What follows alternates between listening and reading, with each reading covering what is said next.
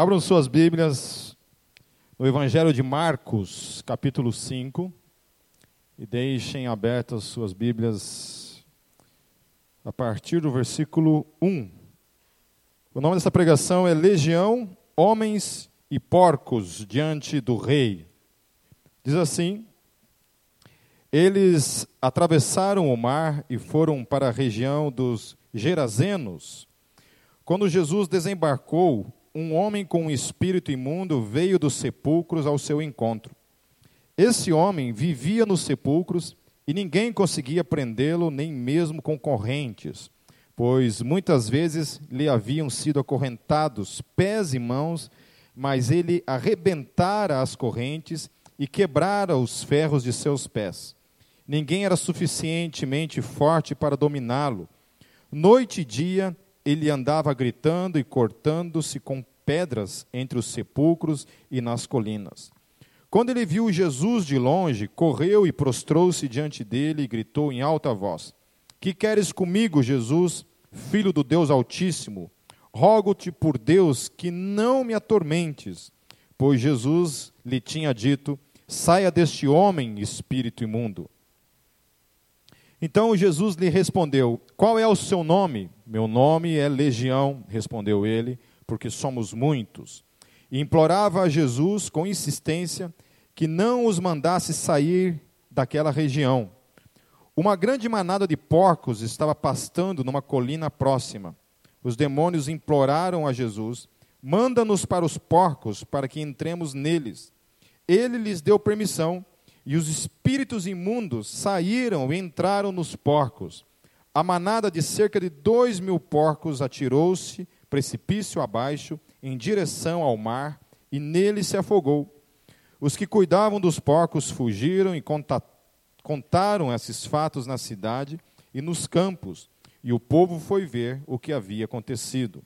Quando se aproximaram de Jesus, viram ali o homem que fora possesso da legião de demônios, assentado, vestido e em perfeito juízo, e ficaram com medo. Os que tinham visto contaram ao povo o que acontecera ao endemoniado e falaram também sobre os porcos. Então o povo começou a suplicar a Jesus que saísse do território deles. Quando Jesus estava entrando no barco, o homem que estivera endemoniado suplicava-lhe que o deixasse ir com ele. Jesus não o permitiu, mas disse: Vá para casa, para a sua família, e anuncie-lhes quanto o Senhor fez por você e como teve misericórdia de você. Então aquele homem se foi e começou a anunciar em Decápolis quanto Jesus tinha feito por ele. Todos ficaram admirados. Vamos fechar nossos olhos e vamos orar? Senhor Jesus, nós te louvamos desde já por tudo que, que já aconteceu nesse culto pela edificação do teu espírito, pela presença do teu espírito nesse lugar. Colocamos também em tuas mãos agora a ministração da tua palavra. Que a tua palavra encontre os nossos corações. Que a tua palavra ela transforme os nossos corações, as nossas mentes. É o que nós oramos em teu nome, Jesus. Amém. A igreja, pelo menos alguns teólogos e, e o judaísmo primitivo, acreditava que os demônios eram, na verdade, pessoas desencarnadas. Né? Pessoas que morriam e viravam demônios. Era a crença do, dos antigos judeus. Havia uma ala dos judeus que não acreditava nisso, mas havia uma ala do judaísmo que acreditava nisso, que as pessoas, na verdade, os demônios, os demônios, as pessoas quando morriam, elas se transformavam nessa casta que a gente chama de demônios. Ok? Não estou defendendo isso, estou só dando uma informação para vocês. Foi somente lá no século IV que, o, que a igreja tomou um posicionamento ortodoxo com relação a isso e criou então a doutrina que acredita então que os demônios na verdade são anjos caídos e não seres humanos desencarnados que viraram demônios. E isso havia uma razão. Por que, que a igreja chegou a essa conclusão de que os demônios eram, na verdade, anjos caídos e não seres humanos que haviam morrido? Por causa da Bíblia, por causa do cânon. Quando a igreja fechou o cânon, que é os livros, os 27 livros que você tem na sua Bíblia, e mais os livros do Antigo Testamento, que formam um total de 66 livros, quando a igreja fechou esse cano, toda a doutrina dela passou a ser fundamentada em cima disso, em cima do cânon judaico. E à luz do cânon cristão, dos 27 livros que você tem nas suas mãos aí do Novo Testamento, a doutrina, então, de que os demônios nada mais, nada menos são do que os anjos caídos, nascem dali. Por exemplo, quando você lá, lá, lê lá em Apocalipse 12, 7 a 9, diz assim: Sua cauda, falando de Satanás, sua cauda arrastou consigo um terço das estrelas do céu, lançando-os na terra. Quando se fala estrelas aqui, não são astros, mas sim são anjos. Houve então uma guerra no céu. Miguel e seus anjos lutaram contra o dragão, e o dragão e os seus anjos revidaram. De que história que ele está falando aqui? Essa história que você está acostumado a ouvir. De que os demônios são nada mais, nada menos do que anjos que caíram nesse dia, nessa grande batalha que houve no céu. Mas estes não foram suficientemente fortes e assim perderam o seu lugar no céu. Ok? Então estavam no céu e de lá foram destituídos. Então o texto continua dizendo assim: o, o grande dragão foi lançado fora. Ele é a antiga serpente chamada Diabo ou Satanás, que engana o mundo todo. Ele e os seus anjos foram lançados à terra. Então, por que, que não pode ser seres humanos à luz desse texto? Porque, primeiro, que estavam no céu. Ok? Estavam no céu. Segundo, porque brigaram contra anjos. E terceiro, porque foram finalmente lançados na terra, incomodando a nossa vida até hoje, como incomoda a minha e a tua. Então, por que, que não são seres humanos à luz disso daqui? Não há essa possibilidade. Apenas para a gente fazer um, um parêntese, explicando o que, que é essa questão de demônios.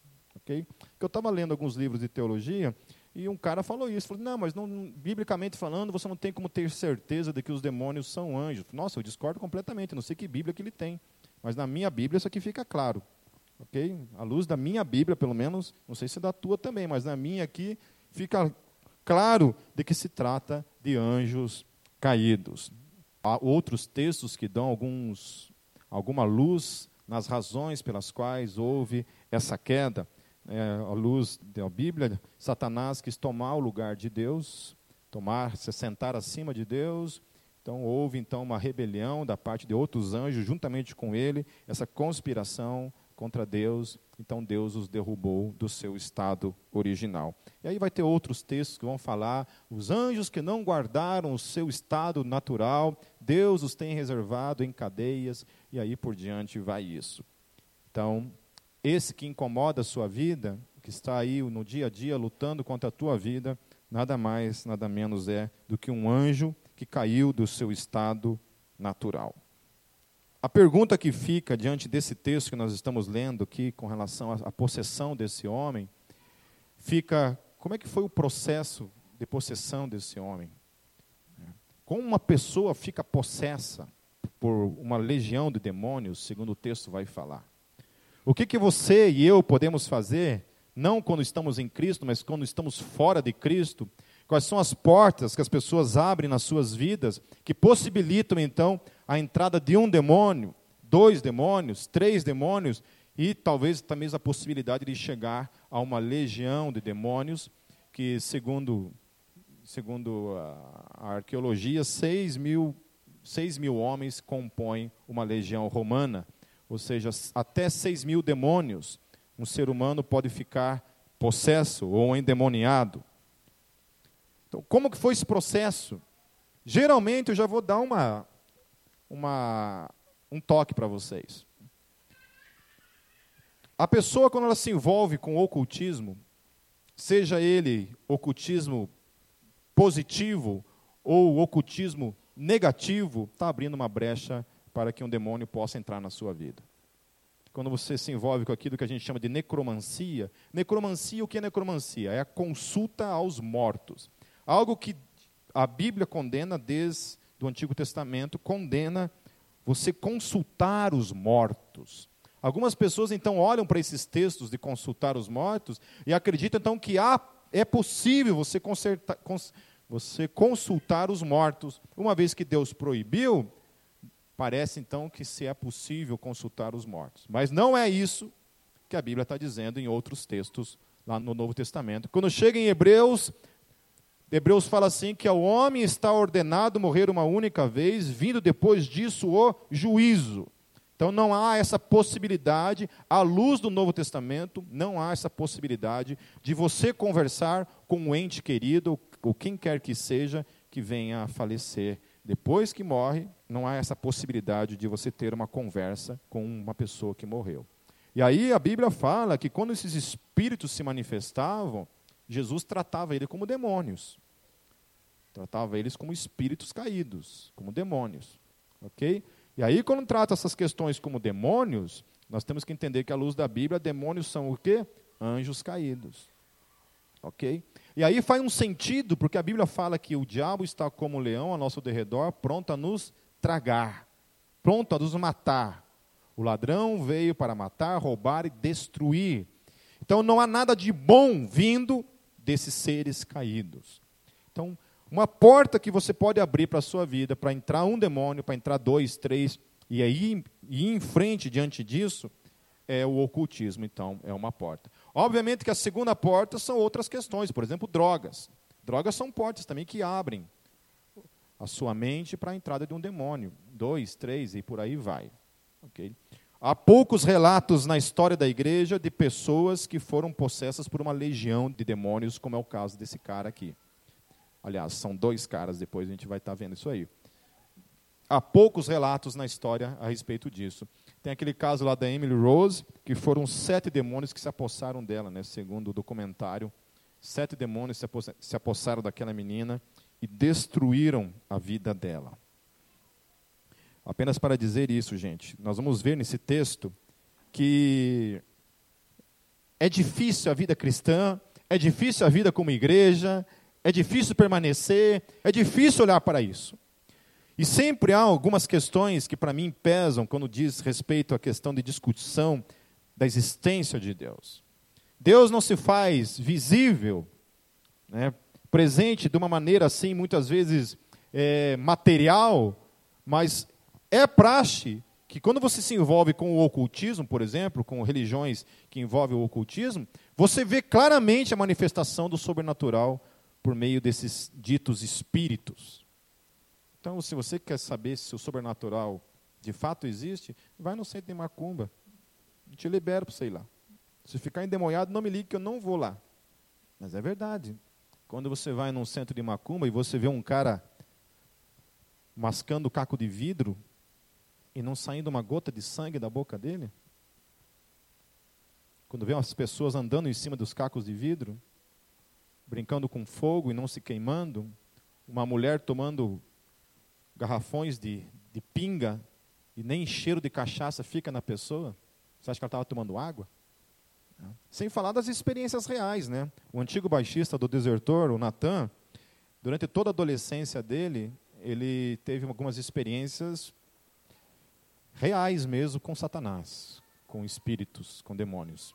Ao ponto de que ele estava dormindo e Satanás derrubava ele da cama. Literalmente.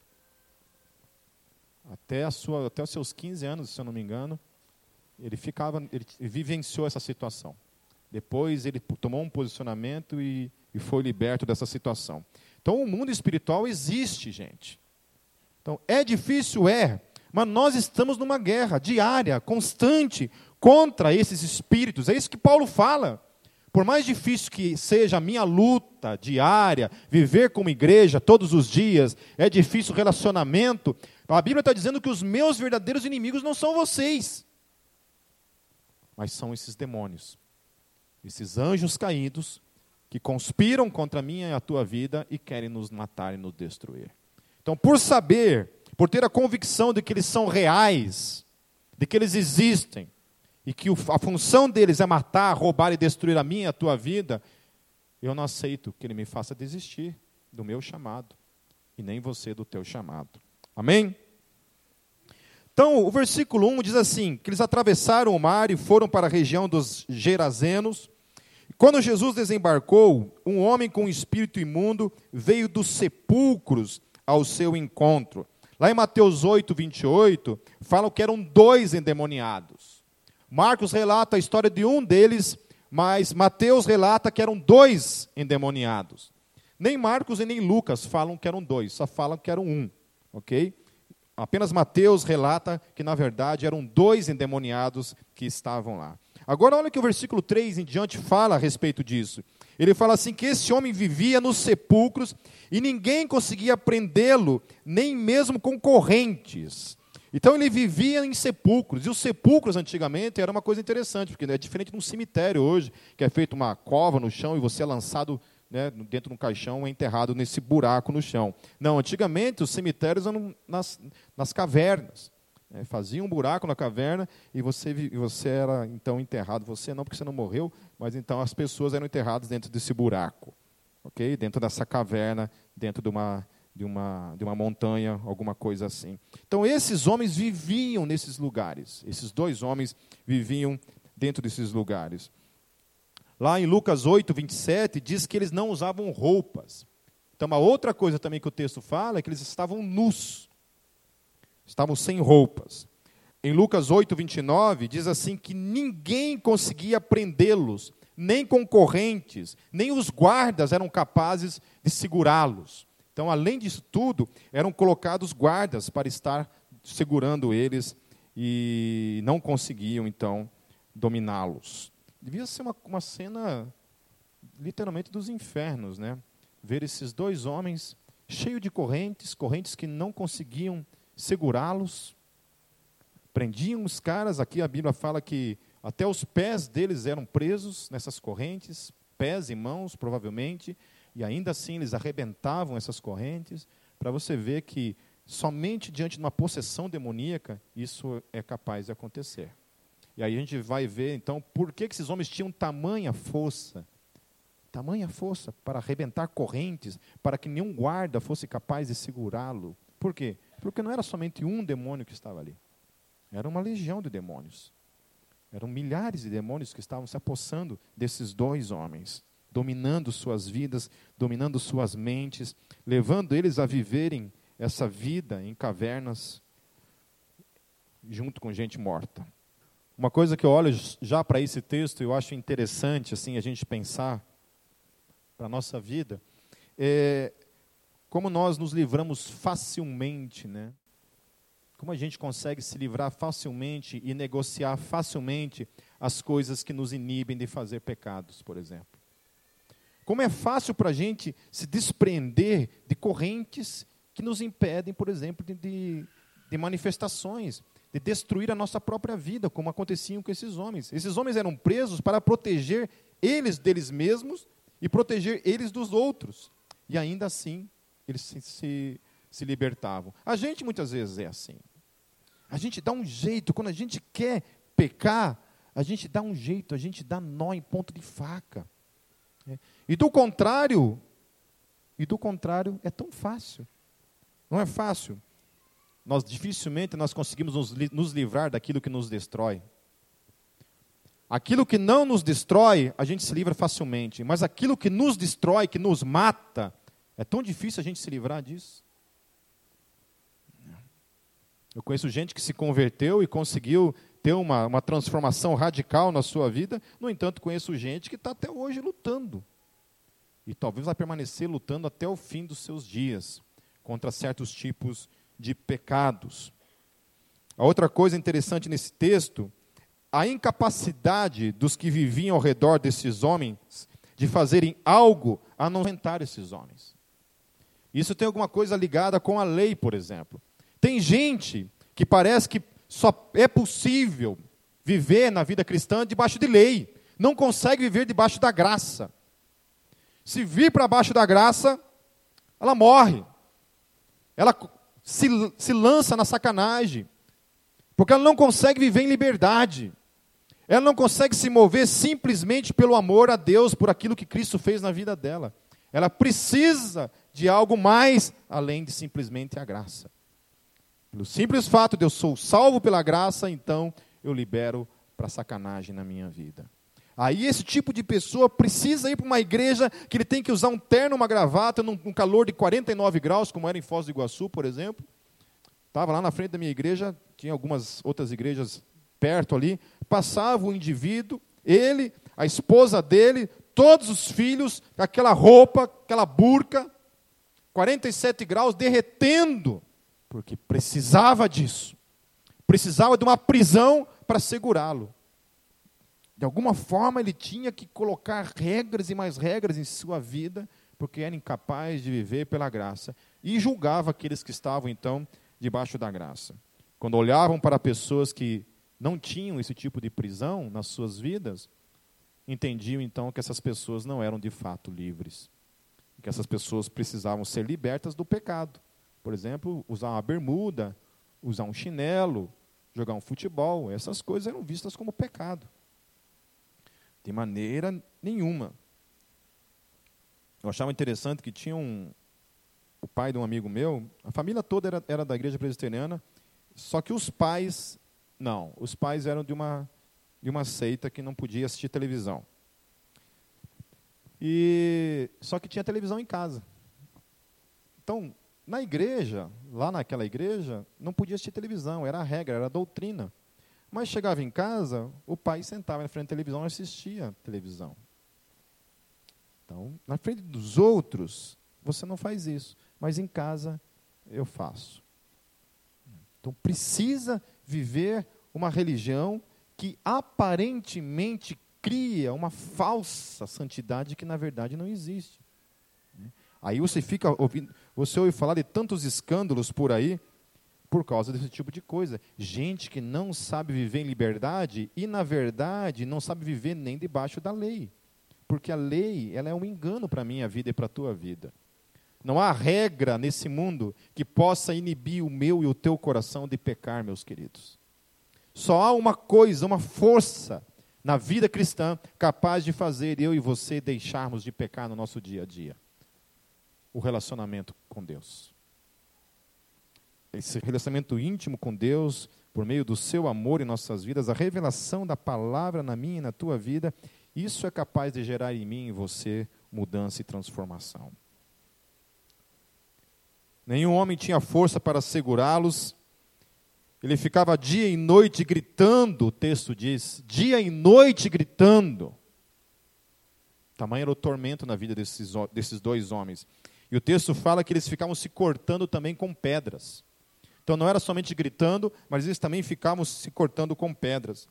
Agora é interessante a gente observar essas coisas que Satanás faz na nossa vida, quando nós permitimos que o inimigo se manifeste. Uma das coisas claras que a gente pode olhar para a vida desses homens, primeira coisa é a escravidão. Ele traz a escravidão. Satanás gosta de manter o ser humano escravo e não um homem livre. Homens e mulheres escravos debaixo do jugo dele, debaixo de correntes que eram o que esses homens vivenciavam em suas vidas. Eles não conseguiam se livrar dessa escravidão que haviam sobre eles. Tentavam acorrentar a manifestação dessa miséria na vida deles e ainda assim eles se mantinham livres debaixo dessa escravidão. Autodestruição, prisão. Uma outra coisa que o texto fala, fala sobre insanidade mental. Não havia nem sanidade você olha para a vida de alguns homens, você percebe eles fazendo certas escolhas, quando coloca a sua família e a destruição da família em prol de viver outras razões, outros prazeres para a vida, não tem racionalidade alguma nesse mundo que justifique um ser humano, um homem, abandonar a sua família, abandonar os seus filhos. Então o inimigo, ele cega, ele faz isso, ele acaba com a minha racionalidade e com a tua racionalidade. Qual é a racionalidade em eu destruir o meu corpo fumando, acabando com a minha vida usando drogas? Nenhuma. Está lá, você lê lá na, nas plaquinhas de cigarro lá, esse produto contém tantas substâncias, é cancerígena, é broxante também, para quem não sabe, fica esperto aí. Se perder a, a vitalidade mais importante da sua vida, você já sabe por quê. Né? Fala de tudo isso. Mas não, eu vou lá e continuo. Eu quero parar, Pepe, mas não consigo parar de me destruir. E por aí segue. É, e vai embora. Tantas coisas que o inimigo traz sobre a minha vida. Ele traz essa insanidade. Quando eu olho para o mundo, eu olho para o pecado e eu perco totalmente a razão das coisas. A minha profissão de fé, aquilo que eu confesso como fé na minha vida, perde todo o sentido e eu me entrego para aquilo que é irracional, porque não há racionalidade nisso. Se eu acredito que existe um inferno, se eu acredito que existe o céu, algumas escolhas que eu faço na minha vida não têm racionalidade. E é isso que Satanás faz para mim e para você. Por exemplo, quer saber um, quer, você quer perceber um cara mais irracional na história? É o próprio Satanás. Quando ele pensou na sua, na sua mente que ele podia, por exemplo, confrontar Deus, tirar Deus do seu trono. E o pior é que, juntamente com ele, a Bíblia fala que mais um, foi um terço dos anjos que caíram. Se foi um terço, significa que não somente ele é burro, mas era um terço dos anjos tinha um cérebro de passarinho. Então na vida é assim. Você e eu nós temos que ficar muito espertos, porque o que o diabo quer fazer comigo e com você é acabar com a minha e com a tua racionalidade. E fé é racionalidade. Fé não é, não é loucura. Fé é racionalidade. Você tem que ter racionalidade tem que olhar para as coisas assim e entender que se eu pegar esse caminho, esse caminho vai me destruir, esse caminho tem consequências. E se eu pegar esse caminho, esse caminho é vida. Esse caminho vai me conduzir para o céu. Se eu escolher esse outro caminho, esse caminho vai, vai me destruir, vai me conduzir para o inferno. Aí as pessoas dizem assim, mas Pipe, você está pregando o inferno, você está subjugando as pessoas a amarem a Deus por causa do inferno. Não, mas não é isso. Se um amigo teu está pegando uma estrada que vai cair no abismo, você está sendo é, muito apelativo falar para ele assim, amigo, se você pegar essa estrada, você vai morrer, desgraçado. Você vai acabar com a tua vida. Você vai acabar parando no colo do Satanás. Agora, se você fizer o contrário, dá meia volta aí por esse caminho, esse caminho vai te levar para a vida. Então não é só Satanás, não é somente o inferno que a gente está falando, mas nós também estamos falando da vida, do céu daquilo que o Senhor Jesus separou para cada um de nós e que um dia trará. O apego à morte. Né? Quantas pessoas eu conheci na minha vida que viviam em cemitério, adorava estar no cemitério, cortando os pulsos. Eu nunca nenhum deles morreu no cemitério cortando os pulsos. Sempre é fazendo aqueles cortinhos de, de adolescente, né? É, os, os góticos frouxos, nem para se matar direito não serve. Tinha uma menina que veio para Gólgota, e ela tomava sangue. Aí ficava assim no, no cemitério, se cortava, ficava tomando o próprio sangue, os amigos tomavam o sangue dela. Gente, isso não é inteligência, isso é burro. Vai dizer que isso é inteligente, se isso não é o Satanás. Isso é burrice. Um cara que bebe, dirige, bêbado, só pode ser burro. Um homem que é capaz de ter 40 mulheres, viver outras realidades fora do casamento, tem que ser muito burro para cair nessas ciladas do Satanás. Então, esse apego à morte é o que ele fará, sabe? Eu, às vezes, que eu vou no Largo da Ordem, eu, toda vez que eu estou lá, eu sinto um, um, meu coração se entristecer muito, muito por causa da, das realidades que eu vejo ali. Quando eu vejo meninas, adolescentes se acabando, quando eu vejo jovens nas drogas, quando eu vejo uma menina de 13, 14 anos bêbada, eu falo: olha que desgraçado que é o diabo matando uma vida, destruindo uma vida, fazendo a pessoa se apegar à morte. Se apegar à morte é isso. A Bíblia fala o quê? Qual que é o salário do pecado? A morte. Salário, o que é o salário? O salário é uma coisa que você, todos vocês sabem, né? Vocês trabalham o mês inteiro, chega no dia do pagamento, você vai lá recebe o teu salário por causa do serviço que você prestou. Se você não trabalhar, você não tem salário. Certo? Mas se você trabalha, você tem salário. Assim é a vida. Quando eu planto o pecado, tem um salário para isso. No final do mês, vem, ó, vem o saláriozinho na tua conta, na conta da minha vida, na conta da tua vida. E ela se chama morte. É a morte que vem. Não vem vida do pecado. Ele é uma ilusão. No versículo 6, o texto diz que Jesus havia ordenado para que o espírito saísse daquele homem. É interessante isso, né? Jesus chegou ali, por alguma razão, aqueles homens vieram para o caminho dele, se depararam no caminho dele, e aquele encontro entre Jesus e aquela legião não ia ficar barata. Jesus não sairia daquele lugar sem expulsar aqueles demônios. Eu fico imaginando assim, se nós pudéssemos olhar e visualizar uma cena, você imagine Jesus no centro, seis mil demônios ao redor dele. Porque é isso que o texto está falando. Seis mil demônios ao redor dele. E o texto diz assim: que ele, ele ordena que aqueles demônios saiam daquele lugar. Eu fico pensando todos esses seis mil demônios se borrando de medo daquele homem que estava ali. Porque estava ali o Filho de Deus, o Filho do Altíssimo estava ali, presente naquele lugar. E aí o texto diz assim: Lá em Mateus 8, 29, diz assim: Então eles gritaram: Que queres conosco, filho de Deus? Vieste aqui para nos atormentar antes do devido tempo. É interessante isso que os demônios reconhecem Jesus.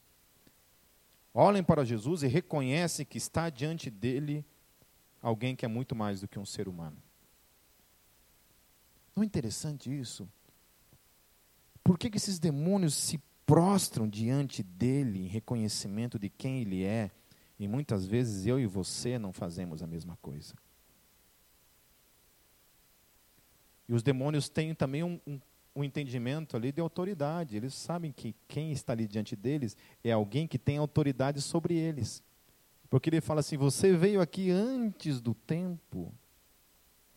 Por que antes do tempo? Porque eles sabem que virá um tempo tempo, virá um tempo em que esse que está diante deles virá julgar a todos eles.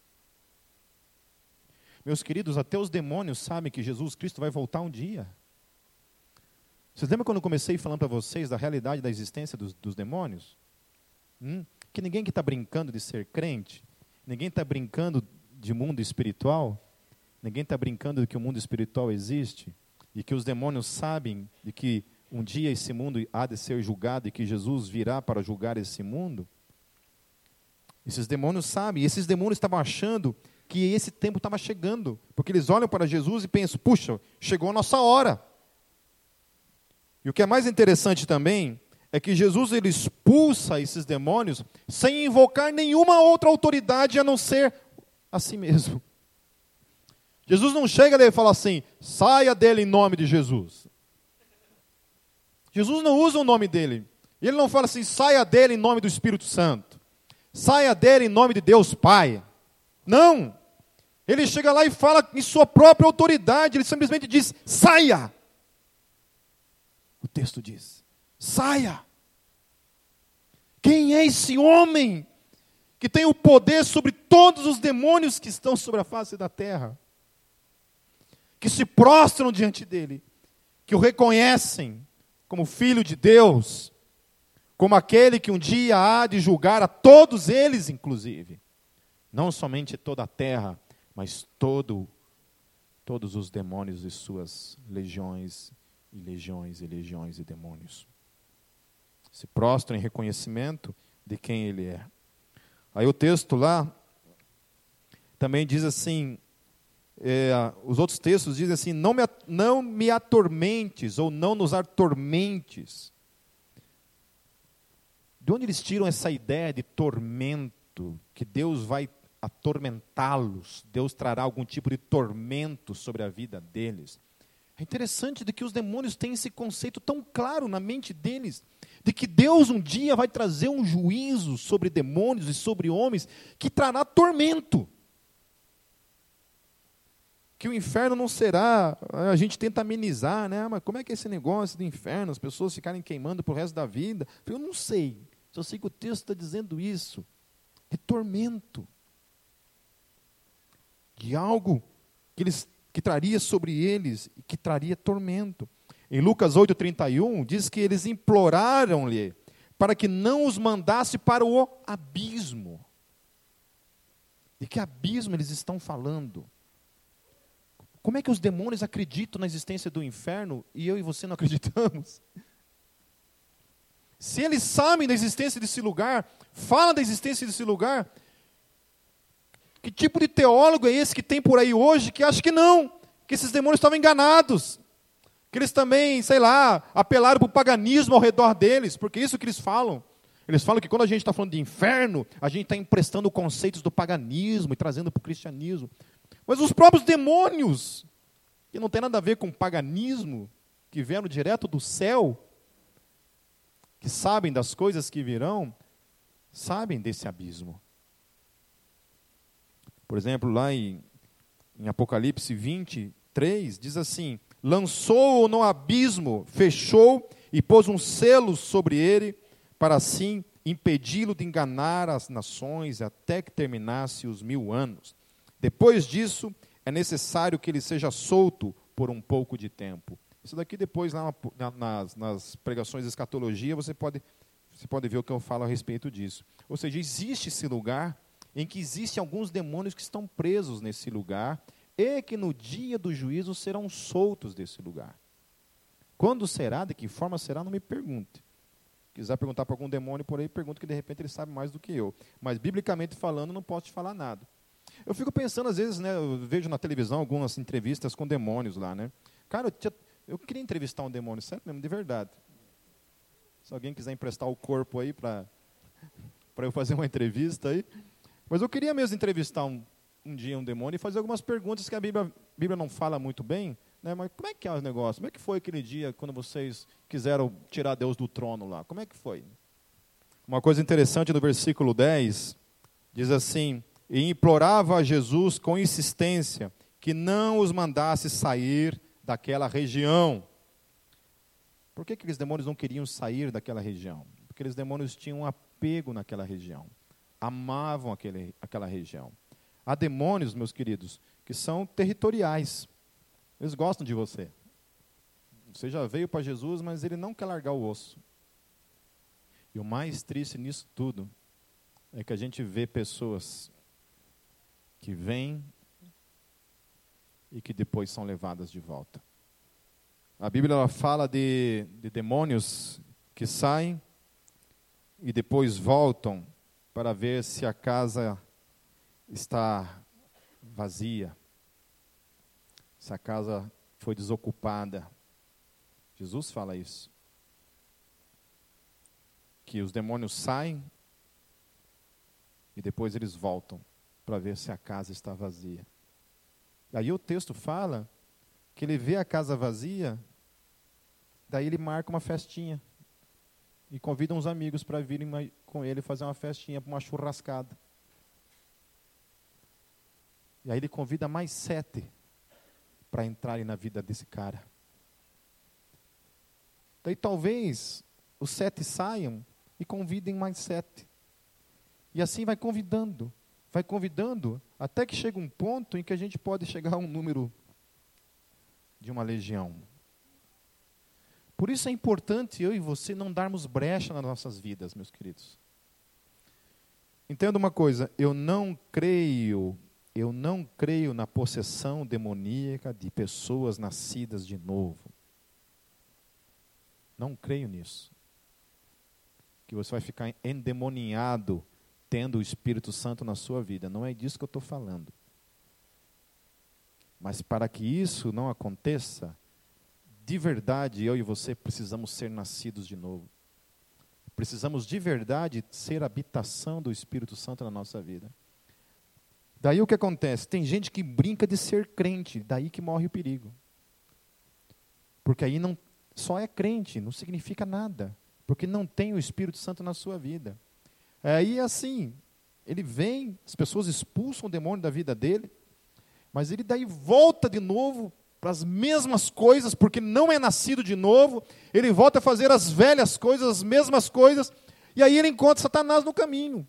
Oh, você por aqui, como é que está a tua casa? Tô, tá vaziozinha. Tá afim de entrar? Tô. Entra, mas espera, deixa chamar mais uns amiguinhos. E chama mais sete. E vai entrando, vai entrando na nossa vida, vai destruindo a nossa vida. Tudo começa por uma simples questão. Nós deixamos de buscar a Deus. Depois, a gente deixa a igreja. Porque a igreja é só um lugar de hipócrita, está cheio de pecadores, eu não preciso mais da igreja, não preciso de gente, e vou viver a minha vida. Aí depois a gente conhece pessoas do mundo que dão aqueles conselhos do inferno, e eu vou abraçando o conselho, e quando eu vejo, eu voltei a ser uma habitação de demônios. Volto para as drogas, volto para a sacanagem, volto para a mentira, volto para a cachaça, volto para uma vida vazia, para uma vida sem Deus, para uma vida egoísta, voltada apenas para mim mesmo, e lasque-se o mundo, vou ser eu, então, essa habitação de demônios. O texto fala que depois esses demônios convencem Jesus, a a, ao invés de expulsá-los e mandá-los para o abismo, que liberasse eles para que entrasse nessa manada de dois mil porcos, o texto fala. O texto fala dois mil porcos liberou para entrar nesses dois mil porcos. E aí, o texto fala que esses porcos foram na direção do, do mar, se lançaram nesse precipício e todos eles morreram afogados. E aí, quando acontece isso, o texto fala que os homens fugiram. Os homens fugiram. Texto fala isso, não sou eu que estou falando, o texto fugiu. O texto fala que eles fugiram. Eu perguntei, mas por que, que esses homens fugiram? Esses homens não fugiram do, do endemoniado. Mas fugiram quando o endemoniado estava liberto. Fugiram quando os porcos morreram.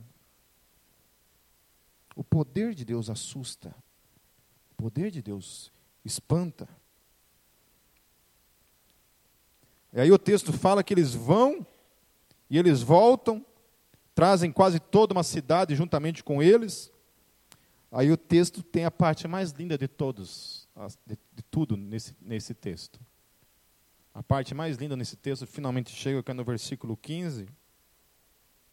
Diz assim: Quando se aproximaram de Jesus, viram ali o homem que fora possesso da legião de demônios, assentado, vestido tido e em perfeito juízo. Aleluia.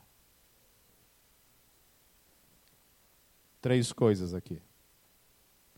Assentado, em paz, não havia mais esse desespero, essa violência. Ele estava sentadinho ali, junto com Jesus.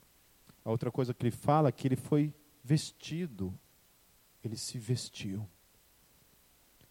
Primeira coisa que ele fez foi colocar roupa, porque ele estava nu. Ele se vestiu. E depois fala que ele estava em perfeito juízo. Toda aquela insanidade que havia em sua vida, agora finalmente ele estava em seu perfeito juízo. Sabe, eu, eu e você precisamos olhar para as nossas vidas e, e, e ver até que ponto a nossa caminhada, a nossa conduta no dia a dia reflete isso.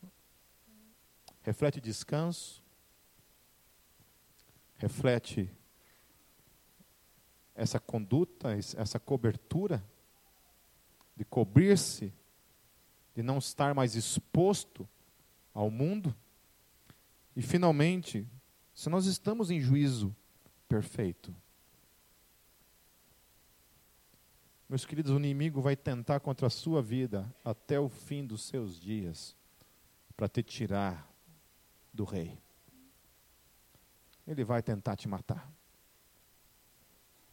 E só tem um lugar em que você e eu estamos seguros. É aos pés do Senhor Jesus. Seis mil não quiserem encarar Ele. Se eu e você estivermos com Jesus, nem todo o inferno poderá tocar em você. Se eu e você permanecemos caminhando juntamente com Ele. Mas se nós sairmos dele, insistimos em viver qualquer vida fora dele, nós corremos um sério perigo de sermos então esse ninho de demônios. Como eu já vi muita gente se tornando. Pessoas que olhavam assim e falavam: Nossa, que cara bênção, cara. Que servo. Homem que ora. Olha o que esse cara tem vivido na vida. E hoje a gente olha para a vida dessas pessoas e vê vivendo realidades que a gente nunca imaginou, porque deu lugar para o inimigo na sua vida. Lá em Lucas 8,36, diz assim: Os que o tinham visto contaram um povo como o endemoniado fora curado. Eu acho interessante essa palavra, curado. Porque cura não é somente no nosso físico, doença em algumas coisas, cura também é você ser liberto de vícios. Isso é uma cura. Liberto do pecado, isso é uma cura que a gente pode experimentar. O texto diz então que Jesus o curou. Aleluia. Um dia Jesus curou a sua vida, meu querido. Curou assim como curou a minha vida um dia. Eu era tão cheio de lixo na minha vida. Era tão cheio de, de demônios que usavam a minha vida. Graças a Deus eu nunca fiquei endemoniado, porque justamente eu nunca me envolvi com o ocultismo. Mas todos os meus amigos que se envolviam com o ocultismo ficavam endemoniados. Era impressionante. Teve uma vez que foi brincar com aquelas, aquela brincadeira do copo lá, um amigo lá, e deu uma bicuda no copo, ficou três dias endemoniado. Quer descobrir se Satanás existe de verdade? Eu conheço uma menina que ela era black metal, adorava o Satanás. Até o dia que ele apareceu de verdade. E aí, meu querido, fez como esse endemoniado. Clamou por Jesus. Daí foi liberta. E está até hoje na igreja, graças a Deus. Satanás é evangelista também, meus queridos. O povo então pede para que Jesus saia do território deles. É interessante, né? Às vezes a gente faz isso. Jesus nos liberta, faz coisas em nossas vidas, e um belo dia a gente acorda e diz assim: saia da minha vida. Me deixa. Não quero mais. Por isso que na minha teologia, eu tenho a convicção plena de que uma pessoa que deixa Jesus nunca teve, sabe, uma um encontro genuíno, verdadeiro com ele.